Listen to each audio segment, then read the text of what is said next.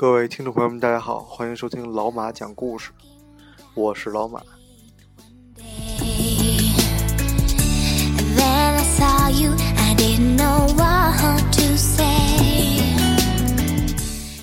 以前的人生特简单，在国内的时候，嗯，后来来了美国，遇到各种各样的人，各种各样的故事，总觉得应该讲出来，但又觉得把别人的事情讲出来特别不好意思，所以。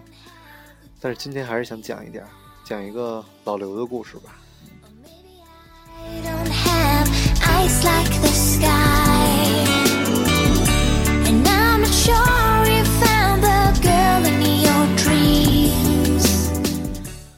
我认识老刘有段时间了，这个人特别的一个绅士的老头儿，哎，老头儿也不合适吧，也就五六十岁。但穿着也特别的简单，特别精神。然后我开始以为他是一个国内最起码得是个大学老师之类的人吧，然后英语讲的也还挺好的。然后后来发现他其实没什么学历，在国内好像是欠了赌债还是怎么着，逃到美国。老刘最惨的时候，连一顿五块钱的盒饭都吃不起，住在别人仓库里，就靠兄弟们的救济。勉勉强强的活下来。老刘长得特别精神，就是现在他年纪大了，也能看得出来。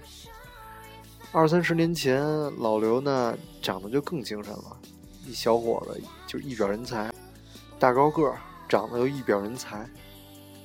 老刘在国内是有老婆的，当时抛妻弃子吧，不能这么讲，这么太损了。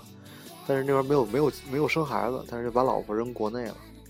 就一个人跑到美国来了，就是如果你有机会看一下九九十年代的那个大撒把，葛优演的，你就能感受到那个时候的人，真的是为了愿意等出国这事儿，可能刚结婚，一半儿另一半儿就出国了，那个人就愿意死等，等个三年五年的，就没想到这一等就二十多年。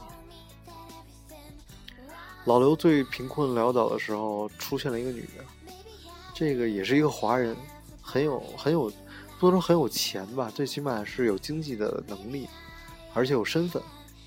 对了，忘了再补一句，老刘这个时候已经是黑在美国了。这个女的看上老刘的外表，觉得老刘是一个可以信赖的人，跟老刘结婚了，把老刘漂白了，拿了绿卡，拿了身份，给了老刘一个家，住的又好，吃的又好。这时候，朋友的企业也蒸蒸日上，老刘也去那儿谋了份差。按理说，老刘这辈子过得就挺幸福的。没想到老刘突然离婚了，是他主动的，把那个在最困难的时候帮助他的女人给甩了。所有的朋友都骂他，鄙视他，说你怎么能做出这种事情？忘恩负义的人。在国内你就抛妻弃子，来了美国，你又把帮助你的那个人给甩了。有人以为可能老刘会找个年轻的，可能从国内搬过来一个漂亮的之类的，没想到老刘做了一件让大家更加大跌眼镜的事情。老刘把自己的发妻接了过来。前一段时间碰到老刘，他还问我说：“能不能帮他找一个？”嗯，不需要说英文的一个工作，就是可能这种女工的工作，就是老刘，我知道老刘在帮他老婆找工作。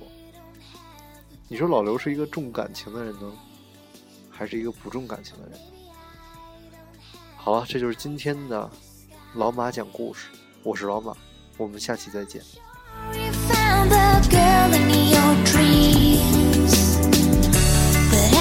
show